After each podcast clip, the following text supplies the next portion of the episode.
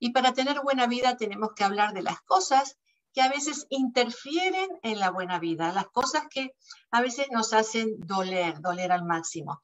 ¿Y qué nos hace doler más que cuando uno de nuestros hijos o nietos está sufriendo por algo que les ha ocurrido?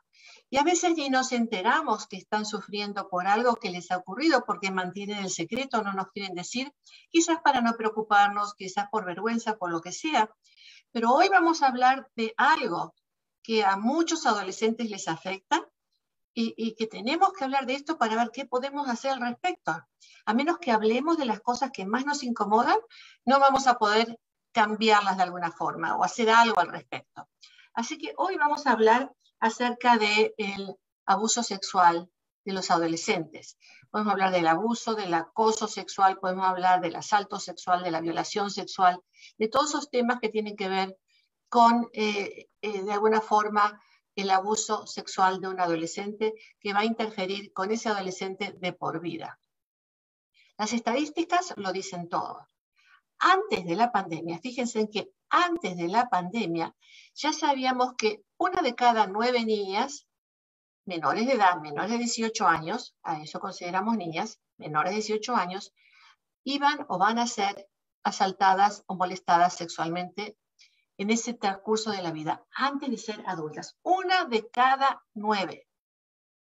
Ahora, sabemos también que la pandemia, así como todas las otras circunstancias de la vida que han sido trágicas, como un huracán, por ejemplo, o situaciones trágicas, hacen que el aumento de la violencia, principalmente contra la mujer, eh, sea un hecho. No tenemos todavía estadísticas de cuánto ha aumentado el abuso sexual de, las menores de edad. Hablamos de las mujeres menores de edad porque es mucho más común en niñas que en varones. En los varones es uno de cada, eh, uno de cada 58, creo que es 53 varones son abusados sexualmente, que también es un número que nos llama la atención. Uno de cada 53 muchachitos los abusan sexualmente, ¿no? Pero una de cada nueve niñas, pero por favor, ¿no? También sabemos que en menores de edad, el 80% de esos casos, ¿dónde ocurren? Pues en el mismo hogar. En la mayoría de los casos, por un miembro de la familia o por alguien que está viviendo en ese hogar, en ese mismo, bajo ese mismo techo. Así que, como adultos podemos ponerle el ojo a esta situación, porque si la mayoría de los casos se dan ahí mismo, en la casa, en el hogar, quizás es algo que podamos como adultos prevenir, ¿no les parece? Yo creo que sí. Yo creo que si abrimos los ojos podemos ver mucho más de lo que no queremos ver a veces. Tener los ojos cerrados e ignorar la situación de lo que ocurre permite que la situación siga ocurriendo. Así que vamos a hablar de eso, vamos a hablar de eso. En Casa de la Familia tenemos un programa muy especial para adolescentes que, eh, realmente es para trabajar con ellos para que se sientan en cargo, en control de sus propias vidas. O sea, por un lado, trabajar con los padres, por otro lado, trabajar con los adolescentes, para prevenir que estas cosas pasen y para que si ya pasaron, pues darle las herramientas más importantes para que puedan luchar en la vida y sentirse que con lo que aprendieron puedan ser tan fuertes como para luchar con otras cosas más porque siempre se presentan cosas en la vida, ¿cierto? Pues le voy a presentar a, Candice, a, Candice que está aquí con nosotros, Candice Rodríguez. Candice es terapista de Casa de la Familia ya hace muchísimos años y ella es quien eh, ha tomado a cargo el desarrollo de este programa junto conmigo y es una excelente terapista. Así que aquí te doy la bienvenida, Candice, para que conversemos acerca del programa que tenemos, que para que ustedes sepan se llama 13 razones de por qué amarme, por qué amarme. El, título es 13 Reasons to, Love Myself, right? Sí. Bienvenida, Candice. Gracias, doctora Nogales.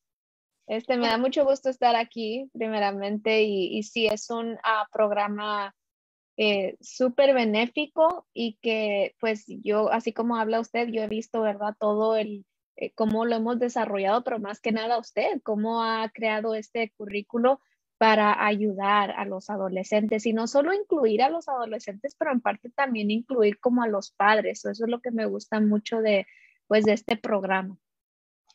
Pues sí, eh, porque a veces los padres podemos intervenir mucho más que los terapistas, ¿no? Generalmente una terapia es una vez por semana, eso es lo más común, a veces dos, eh, pero mamá y papá están ahí en el hogar, así que podemos trabajar mucho más con los padres para que ellos ayuden a sus hijos, eh, más que nada, ¿no? pero, pero Candice, muchos chicos, muchos muchachos, muchachas no quieren hablar del tema, ¿cierto? Eh, aún en los grupos, ¿por qué no nos cuentas un poquito? Primero cuéntanos de la dinámica de los grupos y cómo es, y después hablemos un poquito de todas estas barreras que existen. Ah, sí, los grupos, este, prácticamente son solamente los adolescentes.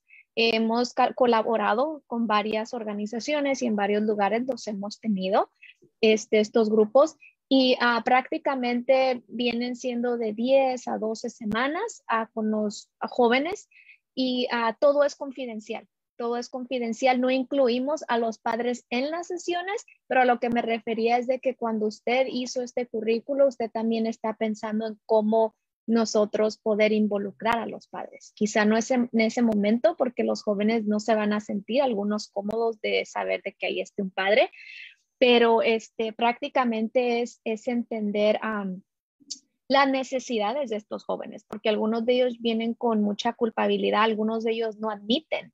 Y, y ese es, la, ese es lo, lo, lo lindo de este grupo, ¿no? De que no, no nos tienen que decir a nosotros si fue una víctima nosotros entendemos que quizá ellos conozcan a un amigo de un amigo que esté pasando por eso.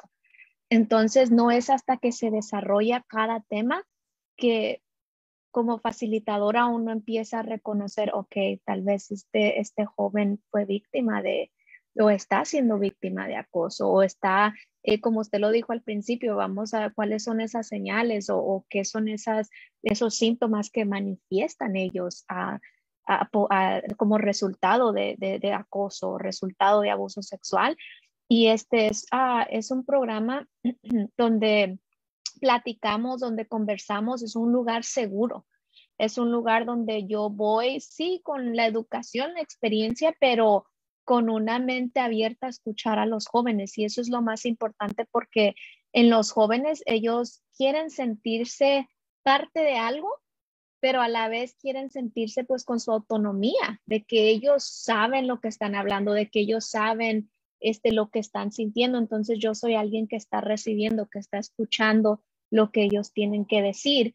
Este, tenemos actividades, uh, tenemos este, para conectar con ellos, este, tenemos este, eh, temas educativos para como de consentimiento, para para dejarles saber qué es consentimiento, porque a uno, aún en veces uno de adulto, en veces no sabe de qué, qué es el consentimiento o que tenemos que, uh, que, decir sí ah, para algo o decir no y, está bien. Entonces estos ah, grupos este, al final reciben un certificado que igual es, es muy bonito ver. Este, les llevamos en veces snacks, tal vez de vez en cuando les llevamos algo a un pastel para cuando terminemos su graduación, para que ellos se sientan parte de que, hey, tú viniste a dos veces, o sea, dos horas por semana. Esto es algo que merece una como un reconocimiento. Entonces, algo así se maneja, pues así, hemos, así he manejado los grupos con los jóvenes. Sí ha sido difícil, como decía, porque algunos vienen con ese, con esa culpabilidad, con esa eh, con ese miedo de abrirse, porque quizá ya se lo confesaron a alguien y los resultados no fueron lo, que ellos quisieron escuchar. Entonces ellos no me conocen, no conocen a los que están al lado de ellos y no quieren sentirse juzgados. Claro, y una cosa muy bonita también de los grupos es que si no quieren hablar, no tienen que hablar, no es necesario que hablen, ¿no? Eso, eso se respeta muchísimo. O sea, si, si los jóvenes quieren abrirse y contar lo que les pasó, bien, y seguro que al contar uno lo que le pasó va a tener cierta resonancia en otro. Otro va a decir, oh, a mí me pasó lo mismo, no soy el único. Pero si no quieren hablar, no hace falta que hablen, porque lo que les vamos a enseñar son eh, herramientas como para superar un trauma. para superar un, problema que han vivido, para, para reconquistar su propia autoestima, para sentirse valientes en la vida, para saber que pueden decir que no, para no sentirse dañados de por vida. Ese, ese tipo de sentimientos que tienen los adolescentes que hace que a veces se callen, que no digan nada. Y también, eh, como estaba diciendo Candice, me parece muy importante recalcar la cuestión de la relación padres a hijos, porque muchos padres piensan que, bueno, yo soy la mejor amiga de mi hijo o de mi hija, o el padre, yo soy el mejor amigo, ¿quién mejor que yo para protegerlo, no? Eh, entonces uno siente a veces que como padre quizá le ha fallado porque su hija o su hijo no contó lo que le estaba pasando, o se siente desplazado porque le contó a su amiguita o a la maestra o a alguien lo que le ocurrió, pero no a la mamá o al papá. Y a veces eso trae un resentimiento en los padres y, a veces se vuelven un poquito enojados, ¿no? Porque, ¿Por qué no me dijo? ¿Por qué no me dijiste antes? Te hubiera protegido, te hubiera hecho esto, te hubiera, le hubiera dicho, le hubiera, hubiera hecho esto, lo otro. No sé, las cosas que a uno se le ocurren en el momento, ¿no? Y uno reacciona con frustración, ¿no? Porque, claro, uno quiere saber lo que le pasa a la vida de los hijos. Pero cuando no cuentan, porque les da vergüenza, porque tienen miedo que los acusen, porque tienen, sienten eh, que van a ocasionar más daño todavía de lo que ha ocurrido, entonces se produce una dinámica muy especial. Por eso es que muchos adolescentes prefieren no contar y, no contar el problema mayor todavía, ¿sí? Aunque no sé si te ha ocurrido, Candice, también que a veces aquellos que sí contaron a los padres se encontraron con una reacción que no era la esperada, como decías recién. ¿Quieres contar algún caso? Si no, yo cuento. ah, eh, pues sí, sí he tenido ah, casos así y son muy difíciles porque en estas ocasiones uno quiere involucrar a los padres, ¿verdad? Para que digan, ah, estoy aquí para ti, te creo. Y creo que lo más difícil es cuando un padre le dice a un niño, no creo que mi papá te haya hecho esto. No creo que mi hermano hizo eso. Entonces, eso, eso crea algo más profundo emocionalmente. Y es por eso que nosotros también, pues, ah, estamos conscientes de que quizá los jóvenes vayan, vayan a necesitar la terapia individual, no solo en grupo, ¿verdad? Porque es más a fondo de que no me creyeron mis papás me siento solo. Si los que son más cercanos a mí como que me dieron la espalda, ¿cómo tú me vas a ayudar? ¿Cómo esta agencia me va a ayudar? Este, pero me gustó mucho lo que dijo ah, y me gustaría también escuchar de usted, ah, porque me, creo que es la experiencia también que usted ha tenido con, los casos, este, eh, es bueno escucharlo, ¿verdad? De usted, pero algo que me gustó que dijo es de que nosotros probemos las herramientas y en veces uh, por proveer esas herramientas por cada, uh, por cada sesión, por cada sesión, es también, he, visto esos casos donde los jóvenes, y después podemos hablar poquito de eso, donde los jóvenes hablan, hablan lo que les sucedió. Entonces, uh, me gustó que, pues, que resaltó eso de que probemos herramientas, que probemos ese lugar seguro para decirles, este, si puedes contarnos lo que pasó, si puedes decirlo. Pero en el caso donde lo hablas y los papás pues no, o la persona no te cree, ah, creo que el daño es, es, en unas ocasiones puede ser muy profundo para el adolescente. Cuando hablamos de las herramientas, yo tengo esta imagen, Candice. Tengo esta imagen de que cuando compramos, por ejemplo, una, un escritorio, pues nos ha pasado, compramos un escritorio que vino sin las instrucciones y sin las herramientas de cómo armarlo las piezas nada más.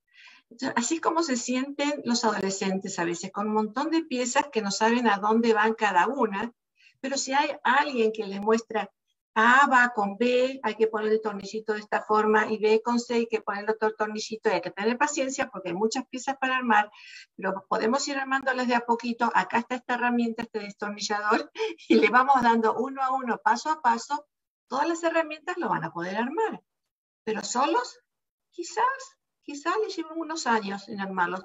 Y lo más probable es que en el medio del armar todo eso lo deje a un lado porque se van a frustrar.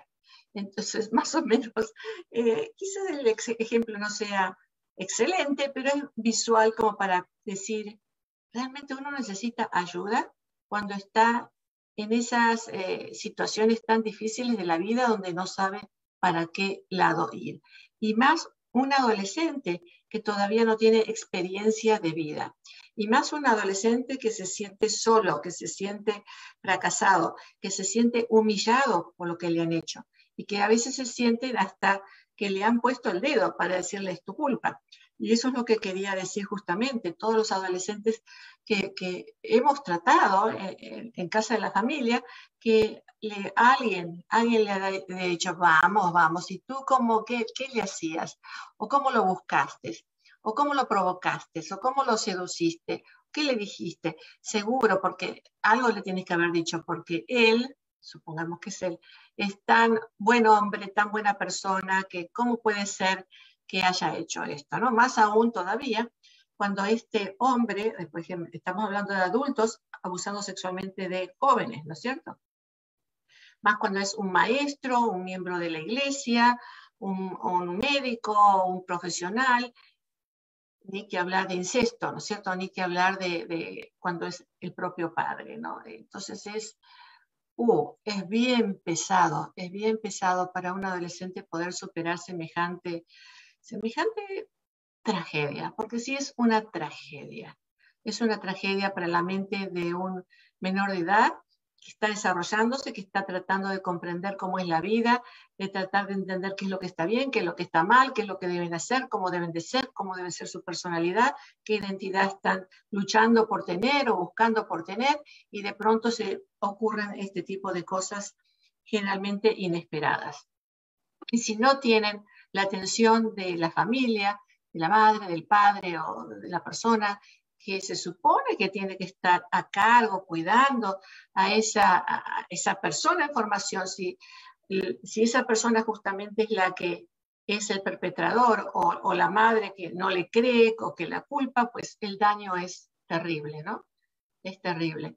Pero hay, hay muchos otros temas también por los cuales guardan el secreto, ¿no? Por ejemplo, cuando piensan que, por ejemplo, hay un padrastro, por ejemplo, y tiene miedo que al revelar el secreto, entonces se vayan a divorciar, vayan a crear más problemas en la familia, o quizá mamá no trabaja porque hay otros hermanitos menores de edad y el padrastro es el que trabaja o el padre es el que trabaja. Entonces, si hacen un reporte y se llevan a esa persona, se van a quedar sin el sustento del hogar. ¿Te ha ocurrido casos así?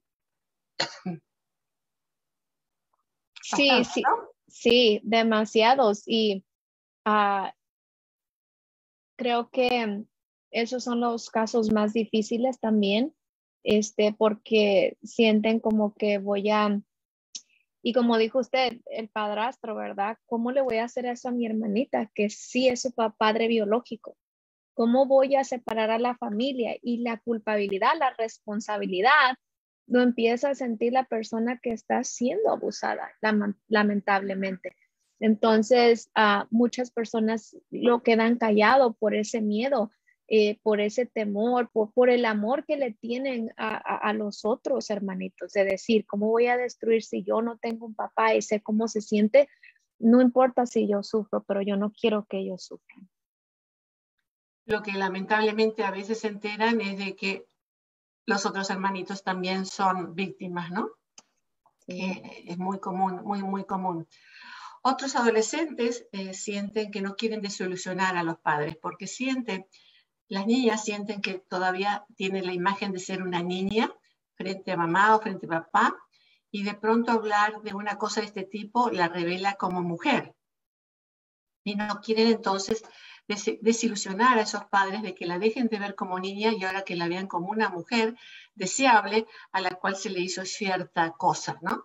Entonces también es una forma de, cuidado eh, personal como para cuidar la propia imagen, pero realmente en un momento que realmente necesitan tanta ayuda, ¿no? tanta ayuda. Así que ni que hablar también el caso del temor a las represalias, ¿no? Cuando hay amenazas. Mm, ¿Quieres hablar de algo de eso? Sí, vamos con eso. Si tú hablas, le voy a hacer lo mismo a tu hermanito o nadie te va a creer. Entonces esas amenazas, o yo le voy a decir a tu mamá que tú eres la que este, te me insinuaste o tú eres la que estuviste de coqueta.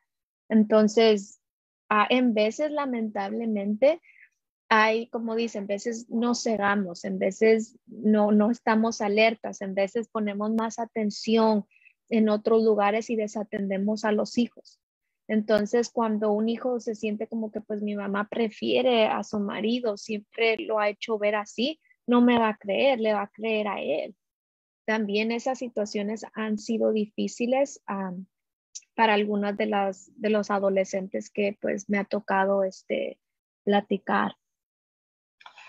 También eh, yo soy de otra generación, Candice, un poquito mayor que tú, pero en mi casa no hablaban de ese tema para nada. ¿En la tuya? En mi casa sí. y sabe de que creciendo, este, yo siempre eh, lo, ah, lo tomé con mucho orgullo, porque desde pequeñita, desde que yo me acuerdo, e, es en serio, desde los cuatro años, ah, nosotros hablábamos muy libremente. Y mi mamá siempre me decía, y siempre lo voy a decir, si alguien te dice, aunque sean tus hermanos, aunque sea tu papá, tú vienes y me dices a mí, yo te voy a creer, porque nadie te tiene que hacer esto. Entonces, al escucharlo, y siempre me decía, y no, que no te importe, porque hay gente que te va a decir, le voy a hacer algo a tu mamá, no me van a hacer nada, yo les voy a hacer a ellos. Entonces, escuchar eso como que me daba una seguridad y y sí, o sea, yo nunca, o sea, siempre me decía, y no, si usted no quiere hacer algo, no lo haga, no se siente eh, en las piernas de un hombre, si no quiere hacer algo, no lo haga. Entonces, para mí sí fue algo que, que escuché al crecer ah, y es algo que igual yo, yo hago con mis sobrinos. Ahora hago mucho eso, este, porque pues usted dice, ¿verdad? Tal vez en su generación no se hablaba, pero nosotros tenemos que romper esos ciclos. Nosotros tenemos que ah, ser esa voz, aunque nosotros no, y como usted, usted está haciendo esa voz para muchas personas, ¿verdad? Estamos, estamos todos en casa de la familia, ¿no? Sí, sí. Estamos todos en casa de la familia hablando de todo lo que hay que hablar. Eh, mis hijas me traían a sus amiguitas a la casa y empezaban conversaciones para que yo hablara con ellas. Me acuerdo muy bien porque en la casa de esas amiguitas no se hablaba del tema. Entonces, las traían a mi casa, donde hablábamos del tema, pero yo era profesional, ya era profesional en aquella época también. Ahora, imagínate cuando estas muchachitas van a la casa de otra muchachita donde se habla del tema, pero no bien hablado, todo eh, con los tabús o los malos entendidos o la mala información. Entonces estamos ya eh, con un problema mayor. Por eso es muy importante la responsabilidad de los padres de estar bien informados, de saber eh, cómo guiar a los hijos, ¿no? Por eso es eso que también yo incluí en el tema de, la, nuestros grupos acerca de cómo hablar con los hijos, ¿no? Porque se me hace sumamente importante poder hacer esa apertura para que padres e hijos o abuelos y nietos puedan hablar libremente de todo lo que concierne, sin, sin tapujos, sin temores, ¿no? ¿Qué te parece si hablamos un poquito de cuáles son los síntomas más comunes que podemos ver, que podemos ponerle el ojo, porque podemos decir, algo puede estar pasando aquí. Y yo quiero aclarar que cuando hablamos de síntomas, no queremos decir que si este niño muestra depresión es porque le está pasando esto. Son síntomas, son cosas que hay que mirar, a ver qué es lo que está pasando. Eh, pueden ser resultado de muchas cosas. Así que esta es una de las posibilidades, teniendo en cuenta que una de cada nueve menores de edad pueden ser eh, molestadas sexualmente. ¿Qué, es lo que ves tú como síntomas? Ah, uno de los síntomas, ah, de los síntomas es la ansiedad. Este, en veces cuando un joven no quiere estar alrededor de una persona, del agresor, cuando no lo tolera, cuando se enoja, pero ¿por qué tienes ese coraje? igual, como usted dice, va de síntoma en síntoma y no significa porque los adolescentes este, sabemos que se están encontrando y en veces se sienten enojados y no quieren hablar con la mamá ni el papá, pero en veces evaden. Cuando evaden a una persona, cuando usted dice, pero ¿por qué? ¿Por qué? ¿Por qué no quiere estar cerca de esta persona? ¿Por qué habla mal? Y en veces no, no lo vemos, ese, ese puede ser un síntoma. Cuando empiezan a cambiar. ¿Me acordar ese caso? Me no, hace acordar ese un caso de una muchacha que decía, cada vez que venía mi primo yo lo evadía. Nunca quería estar al lado de mi primo. Pero no entiendo por qué mi madre nunca se dio cuenta. Quería que mágicamente la madre se diera cuenta de por qué. Así que a veces hay que leerles eh, el comportamiento, leerles el, el mensaje corporal, cómo se expresan, lo que está pasando para poder entender qué es lo que le puede estar pasando, ¿no? que puede ser que sea eso, a lo mejor no, pero una conversación directa de decir, mira, cada vez que viene tu primo, yo veo que te comportas diferente, ¿qué hay con él? ¿Qué está pasando? ¿Qué ha pasado? Directo, así derechito, derechito, derechito. Sí, gracias por traer ese tema. Mm, sí, me gustó mucho lo que dijo porque en veces las cosas son así de directas, de, o sea, en el momento de, de, de sí estar pendiente y lo podemos relacionar también este, con los niños. Sé que no estamos hablando con los niños, pero cuando lloran, lloran, lloran porque no quieren estar en un lugar, yo sé que en veces extrañan al, a los padres, pero en veces es, algo les está incomodando. Igual con los adolescentes, ¿qué les está incomodando este, de, de esta persona? Este, otra de las cosas, yo siempre he dicho, cualquier comportamiento significativo, dejen de comer, este, se aíslen, eh, empiecen a vestirse de una manera diferente. Este, eh, eh, usted se dé cuenta de que están involucrándose en relaciones sexuales de alto riesgo o, cosas de esa manera son síntomas de que alguien puede estar este, experienciando, pues, o sea, acoso o algún tipo de abuso sexual cuando hablas de la forma de vestirse es muy interesante porque generalmente cuando una muchachita es abusada sexualmente, se empieza a cubrir, ¿no? Se pone eh, suéteres, aunque hace calor, se ponen suéteres para cubrirse, ropa holgada, donde no se le vea el cuerpo, o sea, se esconden, se esconden. Y, y los muchachos también se esconden, ¿no? No quieren que los miren, no quieren llamar la atención. Y muchos pasan largas horas en el shower, en el baño, como tratando de limpiarse, de borrarse, algo que les molesta, que los hace sentir sucios, que los hace sentir mal con su propio cuerpo. Eh, son, son bien interesantes cuando se aíslan por completo, están en la habitación. Claro que todos, casi todos los adolescentes están en la habitación por largo tiempo, pero es un poquito más, ¿no? Es el evitar mirar a los ojos, el sentir que tienen un secreto que están escondiendo, que no quieren compartir. Entonces es todo e, ese aislamiento social y emocional que uno lo ve, uno lo ve, ¿no? O la otra forma también es la conducta sexualizada. De pronto aparecen muy sexualizados, ¿no? Con colores y llamando la atención y escotes y, bueno, eh, que a veces eso le molesta mucho a los padres, pero detrás de eso hay quizás una hipersexualidad que fue despertada a una edad temprana por algún motivo. Así que también es un tema para prestarle atención. Nuevamente no son cosas que uno pueda decir, ah, como le pasa esto, como veo esto, es porque le pasó algo. No necesariamente, son simplemente banderitas rojas para decir, pongamos un poquito de, cuidado en todo esto que, que, que estamos viendo. ¿Qué hay detrás de todo eso? ¿no? O como tú dijiste, los cambios eh, eh, rotundos en la conducta, ¿no? Porque por ahí mamá e hija eran muy cercanas, hablaban siempre, estaban siempre compartiendo y de pronto ya esta niña ya no quiere ah, compartir con su mamá, está escondiendo algo, ¿qué le pasa, no? Nuevamente a veces es bien confuso porque, como tú dijiste, los adolescentes a veces se aíslan, es parte de su la búsqueda de su identidad, quieren pasar tiempo solos, todas esas cosas que les pasan también. Por eso es muy importante ver las diferentes posibilidades de lo que les ocurre, ¿no? ¿Y, qué consejos podemos darle a esos padres entonces? Por supuesto, comunicación, ¿no?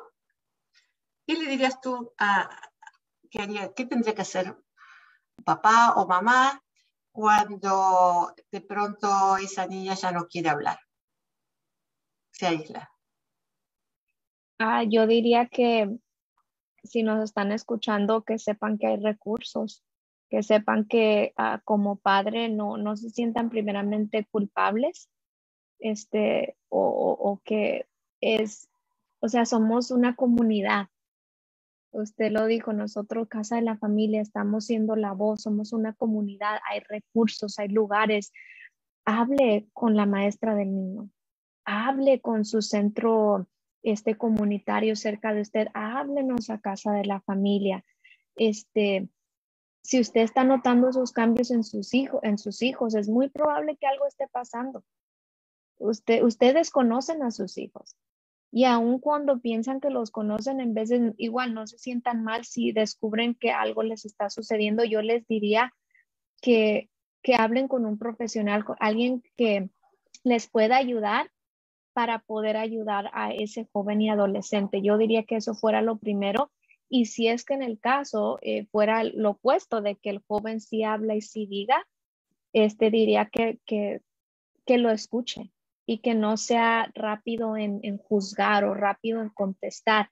Este, como padres, como individuos, uh, aún como terapeuta, doctora Nogales, cuando alguien viene y le confiesa eso por primera vez, nosotros tenemos que proveer ese espacio para que los jóvenes se sientan seguros, que los que nosotros podamos sentarnos con ellos y en veces no decir nada, pero de hacerlos sentir cómodos aun cuando se sientan incómodos. Y es lo mismo con los padres, tal vez vienen muchas emociones, pero al solo sentarte y escuchar al adolescente, eso hace una gran diferencia, te sientas con ellos en un momento incómodo. Y tenemos que hablar también de la situación que muchas madres, cuando viene su hija a decirle lo que le ocurrió, resulta que a esa madre también le ocurrió algo semejante. Entonces es mucho más difícil todavía aceptar que esto le esté pasando a su propia hija, ¿no? Eh, lo que escuchamos generalmente es, doctora, yo hice todo lo posible para cuidar a mi hija, yo le hablé, yo le expliqué, yo la cuidé. ¿Cómo puede ser que justo el vecinito, cuando en ese momento en que estaba bla, bla, en aquel momento y que haya ocurrido esto, ¿no?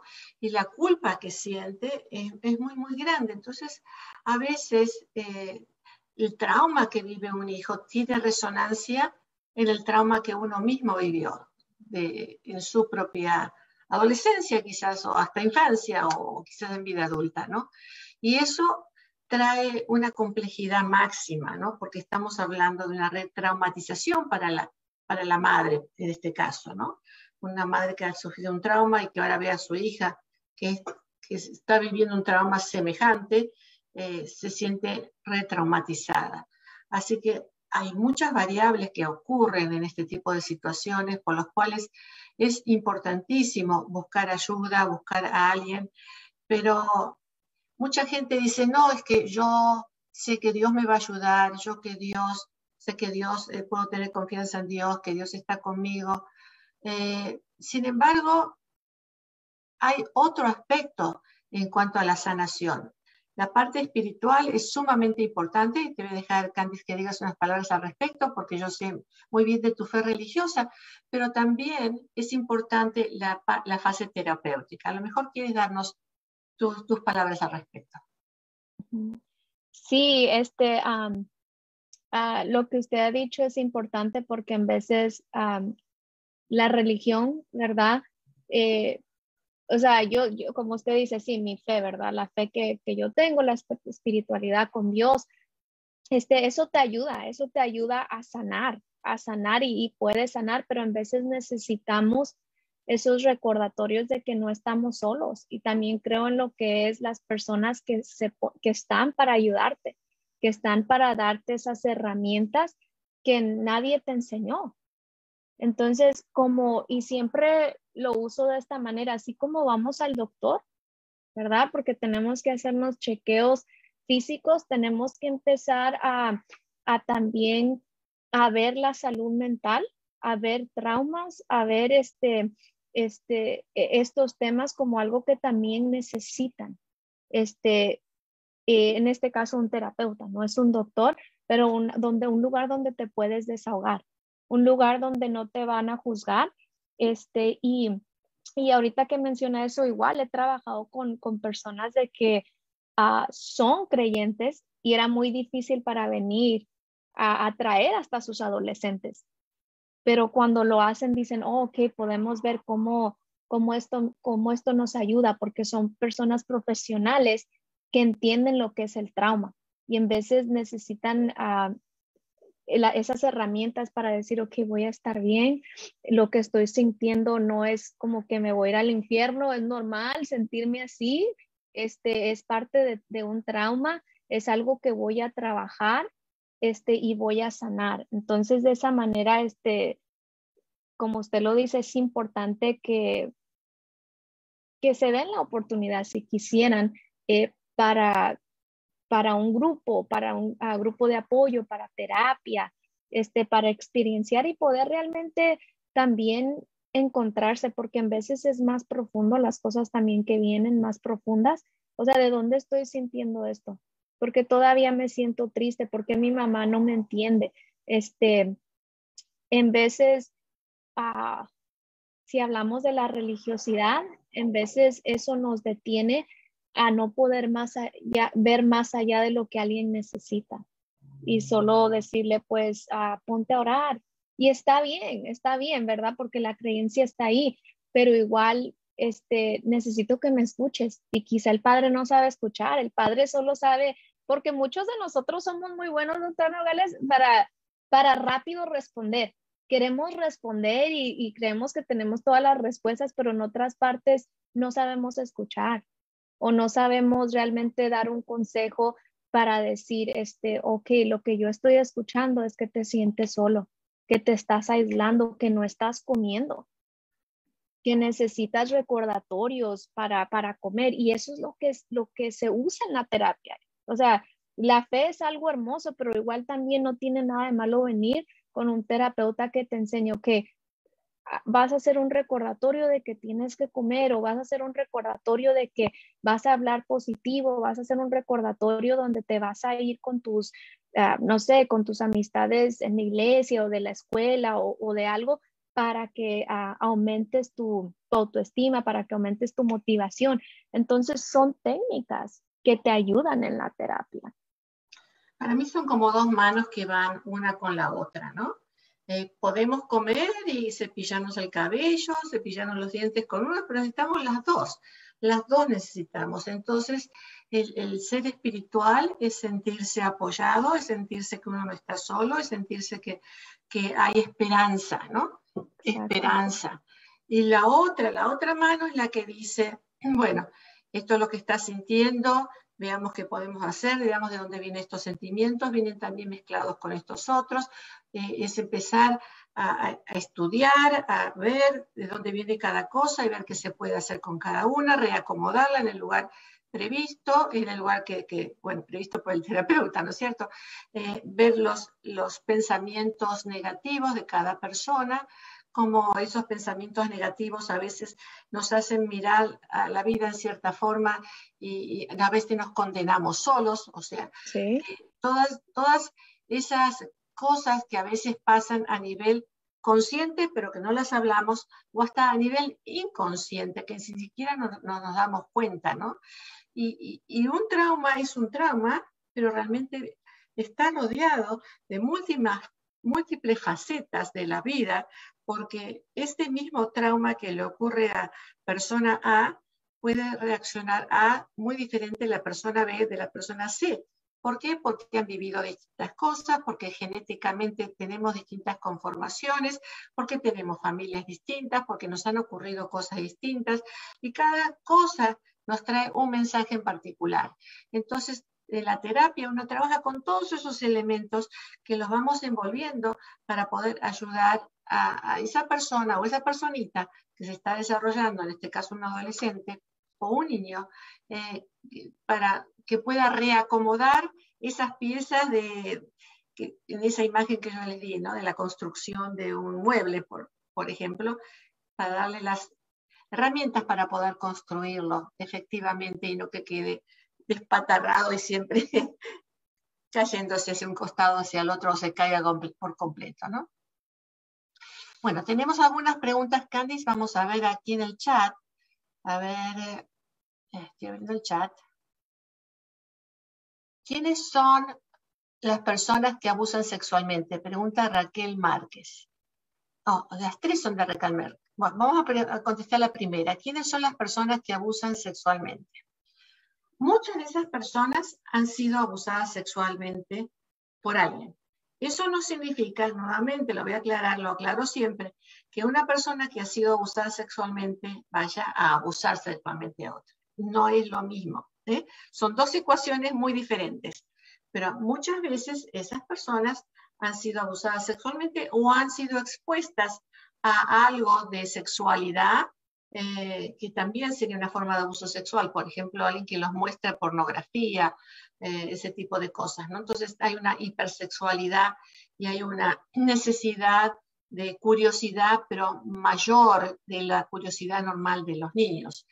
Ah, también pueden haber personas que estén bajo la influencia del alcohol o de las drogas y que pueden hacer cosas que normalmente no, no harían. También pueden haber personas que tengan algún tipo de enfermedad mental que también, ah, bueno, ah, hagan que ejecuten ciertas conductas que no son normales. Eh, ¿Hay alguna otra cosa que me esté perdiendo, Candice? No, creo que lo dijo bien. En general, cualquier persona puede ser alguien que te abuse sexualmente, un familiar, una amistad, este, pero sí, sí, lo que usted dijo todo es cierto. Eh, si podemos nos ponemos a pensar si podemos distinguir, ver a alguien y decir, oh, esta persona puede ser uno de ellos, pues no necesariamente, ¿no? Hay personas que hablan mucho y hacen muchos chistes de tipo sexual, pero no, se animarían a hacerle algo terrible a nadie, ¿no? Generalmente, por lo que yo escucho, son más que nada personas que después uno dice, si usted lo ve, doctora, jamás pensaría que es así. Jamás pudiera usted pensar que, porque son psicópatas, ¿no? Son psicópatas a veces que muestran esa carita angelical y, detrás hacen cosas que, saben ellos muy bien que no deberían hacer, ¿no? Ah, no sé, se me ocurrió ahora la imagen de, aquel caso de Epstein. ¿Te acuerdas el caso de Epstein? Yo no le vi cara de perverso. Jeffrey Epstein. El, abusador eh, que, que, se suicidó, terminó suicidándose, se supone suicidándose en la cárcel, que traía muchachitas a, su casa. ¿No? ¿No te acuerdas? Fue bastante reciente. Ok. Bueno, eh, este hombre multimillonario que traía a, personalidades multimillonarias o de la política también a, su casa, a su isla y a sus aviones, un multimillonario que realmente era un psicópata, un sociópata, incluso cuando ha mostrado parte de su vida se ve cómo ha hecho el dinero realmente no de una forma muy legal, pero bueno, eh, y, que hacía que su novia eh, le trajera muchachitas de adolescentes a la casa. Entonces traía una, le decían que le hiciera masaje, después le decían que se sacara la ropa, bueno, y, comenzaba el abuso. Y si no quería, le decían, bueno, no importa, tráete una amiga y yo te pago a ti por traer una amiga y había toda una pirámide de muchachitas que habían sido abusadas sexualmente por este hombre, que era un magnate, eh, nuevamente eh, lidiaba con las grandes personalidades políticas y con todos multimillonarios. Incluso hay un, todo un escándalo con el príncipe Andrew, ¿no? el, hijo de, la reina Isabel, que también estuvo por ahí, pero no se sabe, no son alegaciones, por ahora no hay causa. Eh, pero sí fue encontrado culpable eh, de human trafficking, de trata de personas, y lo encerraron y se suicidó, o por lo menos se piensa que se suicidó. No sé por qué. Es raro una cárcel que, ah, que lo hayan descuidado a una persona con ese profile, que lo hayan descuidado por unos minutos y justo ahí se suicidó. Está medio raro esa situación. Pero bueno, algún día a lo mejor se sabe o a lo mejor nunca. Eh, pero si tú miras hombre, no, no, a mí no me daba una impresión que fuera alguien terrible, ¿no? Sí, parecía uno del jet set, uno de esos, uno más de esos, pero nadie que fuera a hacer las cosas que hizo, porque no, no se puede juzgar realmente por la presencia, ¿no? Por cómo uno se ve. Pues dice que, que la actividad sexual entre dos niños se podría considerar abuso. Y si uno tiene 17 y el otro 15, bueno, las leyes en California pueden ser diferentes de las leyes en otros estados de la Unión. Eh, generalmente 15 y 17 es realmente una relación entre dos muchachos. Mm, creo que en California no, no se considera como algo ilegal. Eh, generalmente tiene que haber más diferencia de edad y tiene que ser un, un adolescente con un adulto, ¿no? Eh, pero también entendemos que la curiosidad de los niños o, el deseo de, los adolescentes empieza a surgir cuando comienza la pubertad y, hay besos y, un poquito más que besos. Estamos hablando de abuso sexual cuando alguien está queriendo, coaccionando a alguien, a otra persona, a tener sexo. Ah, sabemos que las estadísticas dicen que una de cada diez adolescentes reportan haber sido forzadas a tener sexo. Una de cada diez. Una de cada diez forzadas. Y una de cada cuatro son verbalmente o físicamente presionadas. Entonces, bueno, estamos hablando de presión, estamos hablando de forzar, que es muy diferente de cuando esta muchachita de 15 con el muchacho de 17 han comenzado algún tipo de juego sexual o algo así. Muy diferente. ¿Necesitan tratamiento todos los niños que han sido abusados sexualmente?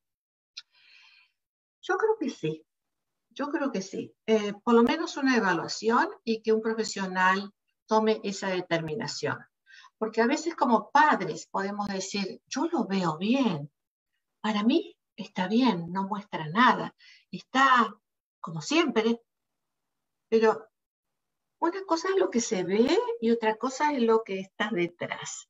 ¿No? Eh, hemos tenido muchísimos casos así de que se los ve muy bien y cuando están en terapia dicen, es que yo actúo así, tuve que hacerme de esta fachada, no, no usan estas palabras, pero tuve que actuar de esta forma para que mis padres no se preocupen, o para que mis padres no se divorcien, o para que mis padres no se peleen, o para que mi papá no le eche la culpa a mi mamá, o para que mi mamá no esté llorando todos los días además de lo que les pasó, sienten culpa de la reacción que está ocasionando en la familia.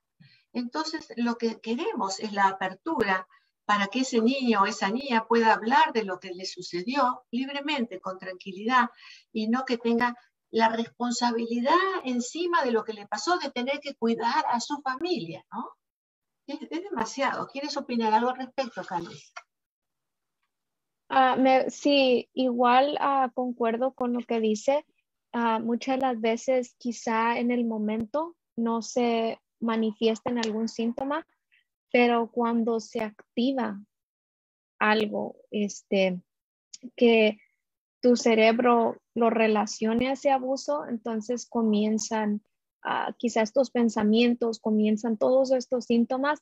Entonces, como dijo la doctora, una evaluación no estaría no fuera algo que va a dañar al niño, en veces pensamos, o al adolescente, en veces pensamos de que, ay, es que si habla más, más de eso, lo va a hacer peor. No, no lo va a hacer peor. Uh, nosotros para, o sea, entre más lo hables, es, más el proceso de sanación porque empiezas a sacar todo lo que realmente estás escondiendo, todo lo que te está doliendo, lo que te está frustrando. Entonces yo igual diría lo mismo de que sí, yo diría que, que, fuera bueno como dijo usted, o una evaluación o un grupo de apoyo o algo, porque en veces no es algo que puedes ver porque es emocional, es algo que ellos están cargando y no lo dicen, lo están evadiendo. No todo se ve, ¿no es cierto? Acá tengo otra de Rita, dice, buenas noches, gracias por sus invaluables presentaciones. De niña fui abusada por mi abuelo, al igual que mi hermana mayor. Un día me atreví a contárselo a mi madre y ella nunca me creyó. Con el tiempo, en un momento de estrés, eh, de ira y enojo, eh, no hace mucho, no, no hace mucho, me di cuenta que mi madre también fue abusada por el abuelo. ¿Ah? Así es cuando generalmente hay Cuando, cuando uno no dice, no cuenta, mantiene el secreto, se perpetúa de generación en generación. ¿Y cuántas veces cuando uno habla, después resulta que los primitos pasaron por lo mismo, los hermanitos pasaron por lo mismo? Y si uno hubiera hablado, hubiera dicho algo al respecto, quizás pudiera haber evitado de esas otras víctimas. O quizás si su hermana mayor hubiera hablado, ella se hubiera evitado este tipo de problemas. Y en este caso, qué interesante, ¿no? Porque la madre que fue abusada por su padre, de alguna forma no lo pudo proteger a la hija de su padre. Y también estuvo expuesta a este pedofílico.